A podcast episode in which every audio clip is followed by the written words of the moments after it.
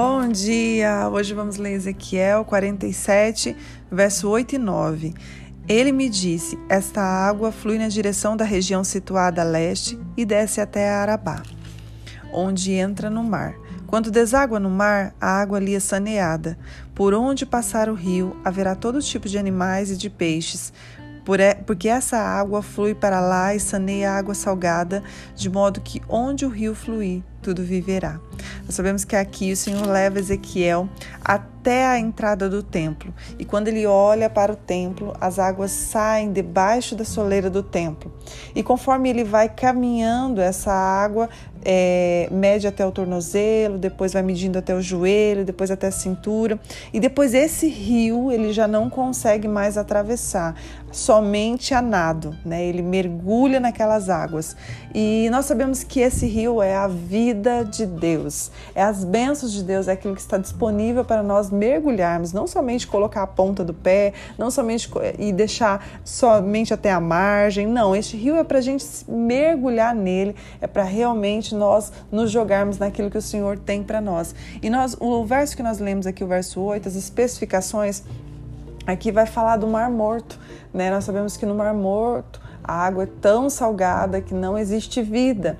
Então nós olhamos para essa água e vemos aqui esse rio desaguando no Mar Morto e aonde esse rio deságua, por onde esse rio passa, volta a ter vida, né? volta a ter animais, volta a ter peixes, tudo começa a florescer, as águas, as árvores né? É, em volta dessas águas é, voltam a florescer.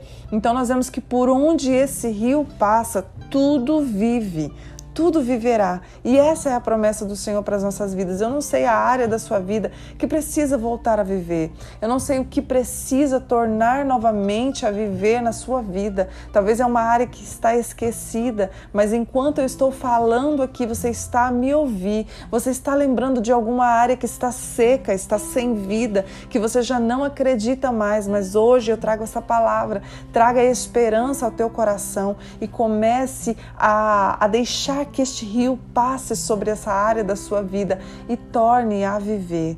Né? Aquilo que está morto vai voltar a viver nesta manhã. Nós cremos nesta palavra e nós clamamos esta, por essa palavra para que tudo, aonde esse rio passe, haja vida, haja florescimento vindo da parte do Senhor.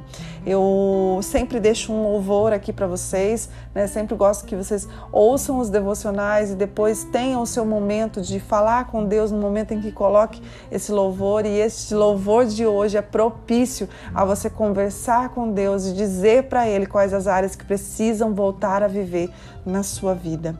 Pai, nós te agradecemos por esta palavra. Sabemos que o teu rio é vida, Pai, e por onde ele passa, a vida permanece. Por onde ele passa, Pai, tudo floresce. Nós queremos este rio, este rio de bênçãos, este rio de vida que flui do teu trono. Nós não queremos colocar só a ponta do nosso pé, nós não queremos que essas águas desse rio venham tocar os nossos joelhos ou somente até a cintura, não. Nós queremos mergulhar nestas águas. É a nossa oração nesta manhã nós queremos mergulhar, Senhor, neste rio, nessas águas. E é isso que nós te pedimos nesta manhã. Sara, cura, faça florescer na nossa vida aquilo que está morto. Em nome de Jesus, amém. Deus te abençoe.